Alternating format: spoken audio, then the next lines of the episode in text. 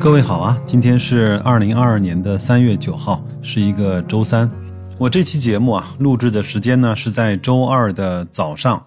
我相信啊，各位在今天啊听到这个节目的时候，还能够回想起周一的那场大跌啊。我看到周一啊，在社群，包括在雪球，各位小伙伴呢，被这个市场所折磨的呢，有点儿被跌懵了，有点儿被跌傻了，气急败坏了。甚至是出离愤怒了。有人说，在这样的大跌放出一万一千亿的交易额，说明还远远没有到底部。我在社群里说，人为什么会被市场所击溃呢？就是在你认为不可能再下跌的时候呢，市场会再给你几个闷棍。当这个市场呢刚刚开始有一点点像样的涨幅的时候呢，你刚刚把你那个希望的小火苗重新燃起的时候，就再次给你连续几个深深的下跌。当你把你的投资收益目标啊设成年化百分之十五的时候，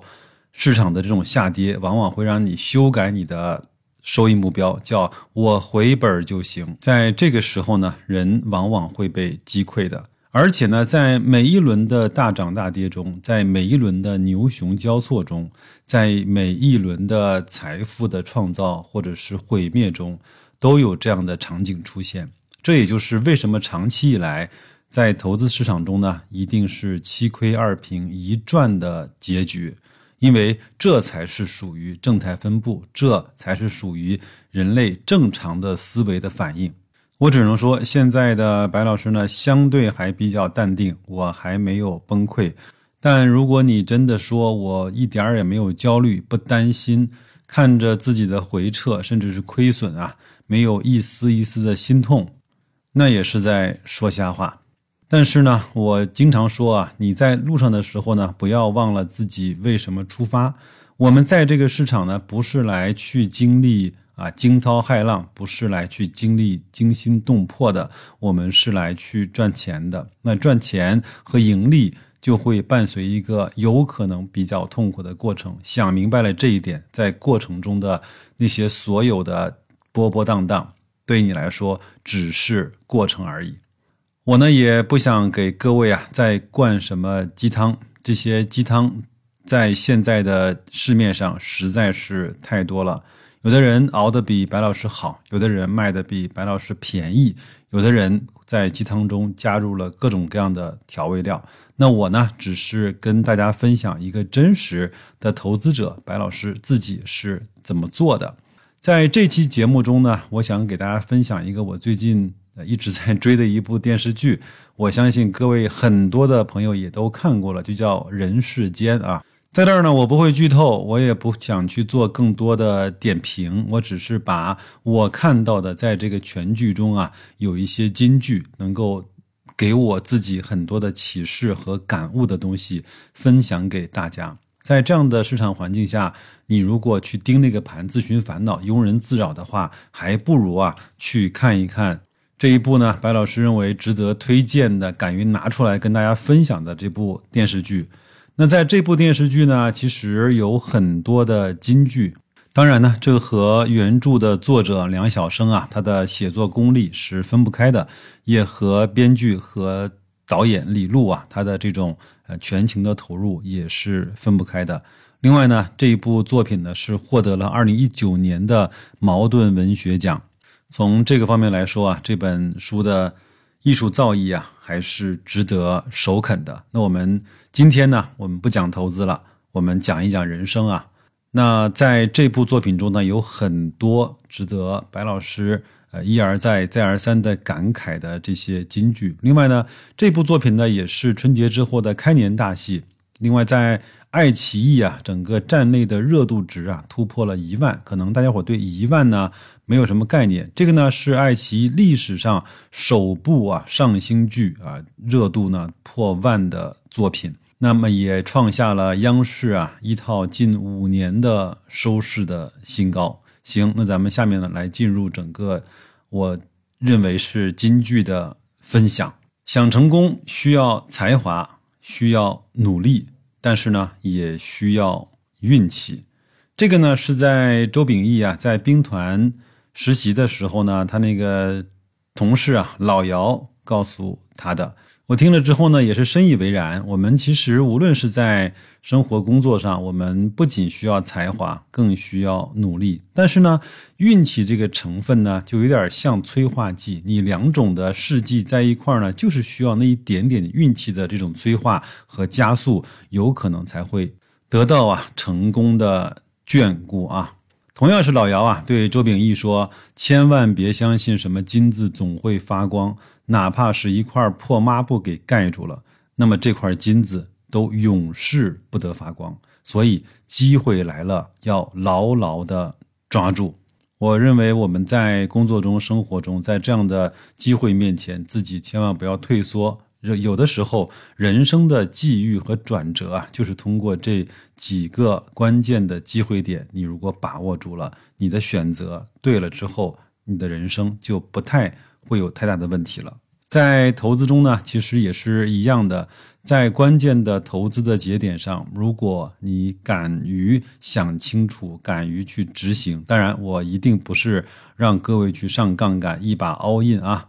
我的意思是说，在你平时的积累中啊，如果你获得了很多投资的正确的方法。那在机会来临的时候，你知道自己手里面把握的是什么样的机会，该下多少的资金去投资的话，那么你在投资中的人生际遇也会得到很大的改观。还有一句话呢，特别逗啊，这是有一次啊，郑娟儿在赚了一点小钱之后呢，她给家里人买了很多东西啊，她给周炳坤说：“花自己挣的钱真是痛快。”确实如此啊，白老师呢有一位好朋友啊，在很早以前呢，他的父母亲就跟他说了这样一句话，就是经济上不独立，政治上不自主。我呢也经常把这句话呢挂在嘴边，跟我的儿子讲。你现在可以听我的，以后当然可以不听我的。但是呢，在这些基础之上，你要建立对自己生活负责的态度，以及养活自己和家人的能力。这样的话，你才是真正的一个独立自主的人。白老师呢，个人认为啊，在经济独立的这个事情上，意义呢非常的重大。一个人如果在经济上不能够独立，那么他在人格上也不能够完全的自我，依然可能会还在生活在自己父母亲或者是亲友的帮助下，或者是生活在更多的这种保护的这种呃羽毛下，有可能对自己来说，他还未必是一个成熟的人。下面这一句呢说的特别好，因为周秉义呢在大学期间呢学的是哲学，他和他爱人呢在探讨什么是哲学。他讲了这么一句话，我认为讲的真的是深入骨髓。他说，哲学的本质啊，就是让你走出自己大脑中认知的世界，去发现外面真实世界的本来面目，帮你做出正确的选择和判断。这句话其实讲的非常深刻。其实我们每个人在脑子里面都有一幅对这个世界的画像，你所身处的世界和你在脑海中认知的世界，往往呢是两个世界。在哲学的体系中，有可能就能够让你走出自己的认知世界，能够看到一个真实的世界。那我觉得啊，去学哲学、读书和那些伟大的先贤的思想去交流。多出去走一走，看一看，多去想一想，在碰到问题的时候呢，总是习惯于往表面下面深挖，哪怕一层，有可能也会增加你对这个世界真正认知的理解。各位，别嫌我啰嗦哈，在投资这个世界中，又何尝不是如此呢？我们看惯了在海面上的惊涛骇浪，但是呢，我们很难的去静下心来，在海底去看一看这个投资市场的真谛。我们看一看，在这个投资的市场中，到底是由什么来去组成的这个世界？那到底是这些新闻消息、概念？热点吗？还是这些真正的好企业在这个里面沉淀出自己的价值，在一步一步的给这个资本市场贡献自己的能动性和一点点的价值。随着这种筛选机制越来越健全，随着好企业越来越在这个市场上占据了主导的注意力、吸引力和资金的占有率的时候，你会发现我们的资本市场。就逐渐显示出了一个他该有的面貌。下面这句话呢，让很多人啊都泪崩了啊！在周炳坤啊跟他爸爸的一次争执中啊，他说道：“都当爸了，还有爸揍你，这不就是幸福吗？”我相信呢，听节目的很多小伙伴呢，大多数的听友啊，可能都比白老师呢小一些，所以有可能未必呢能够感知啊和自己父母亲这种关系的特殊性吧。这种关系呢，有可能是这个世界上最牢靠的一种关系。这种和亲生父母的关系呢，远远的排序超前于，比如说同学啊、朋友啊。亲戚啊，甚至是夫妻啊，这样的关系之前，所以呢，白老师也在此呢提醒一下我们在听这个节目的小伙伴啊，如果有机会再和你的父母亲多一点时间，那就尽可能的陪一陪他们，越往后可能这样的机会就越少。什么是一种悲哀呢？就是你有能力了，想带自己的父母亲出去走一走，突然发现他们已经没了兴趣，甚至是已经没有了体力的时候，这个时候，其实真的是做儿女的一种小小的悲哀吧。下面一句呢是郑娟讲的啊，她说：“一个什么都没有的人，最有的就是自己，只有有了自己，天就不会塌。”一样的一句话呢，在不同的看待这个世界人的心目中啊，就会有不同的说法。有一句话呢，其实也是这个意思，就是说这个世界上其实谁也靠不住，只能够靠自己。但是和郑娟这样的表达方式，我更加显然喜欢前者多一些。因为白老师自己的这种生活历程和奋斗历程呢，也是自己从一针一线、一块一毛开始赚起的，也没有得到整个家庭的特殊的关照以及特殊的待遇，所以我对我现在所拥有的一切都非常的知足，也非常的感恩。所以那句话呢，是深入我心坎儿啊，就是当一个人什么都没有的时候，你只有自己；有自己的时候，天。就不会塌。再往下一句话呢，是全剧我相信最受人所喜欢的，他几乎没有任何的槽点的一位角色啊，就是蔡晓光。他呢，在有一次开导周荣的时候呢，他说：“伟人的这种宁折不弯啊，叫信仰；那凡人的这种宁折不弯啊，俩字儿娇气。”我个人呢是非常喜欢王阳啊，在剧中扮演的蔡晓光的角色啊，他永远是积极的，他永远是开朗的，在他的世界里啊，永远办法呢比困难多，他总是能够帮自己或者是他的周荣啊，以及他的朋友和亲戚呢化解一个又一个的难题，解决了一个又一个的窘境，这个其实。也是白老师所向往的生活的方式和处事的态度。下面这句话呢是冬梅讲的，他说：“比起孤独来呢，